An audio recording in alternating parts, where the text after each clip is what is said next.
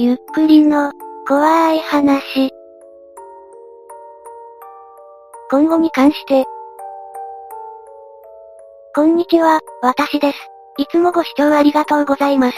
コメントもたくさんいただき読ませてもらってます。その中で最近多い。うぷ主、方向性変えたのかな？こまめに突っ込み入れるの好きでした。最近突っ込みなくて寂しい。投稿お疲れ様です。こまめな突っ込み好きだった。最近ゆっくりの突っ込みがほぼなくて朗読で寂しい。朗読チャンネルだったら腐るほどあるからな。最近突っ込みを嫌う風潮があるからそのせいでしょうね。そんなに嫌なら元すれ見てればいいのに。このように皆さんから突っ込みを求めるコメントが来ております。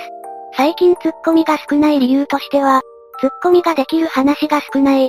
要はネタ切れですね。一とその他の住人たちのやりとりのある話。釣り神様やブラック企業からの逃走とかですね。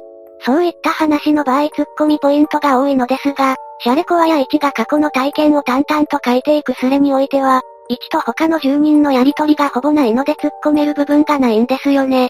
そしてチャンネル開始から1年と数ヶ月、ぶっちゃけ怖い話でそういったスレはだいぶ使い果たしてしまったので、最近はシャレコアや山の怖い話集みたいな、同じ系統の種類の怖い話をまとめたものを作っていました。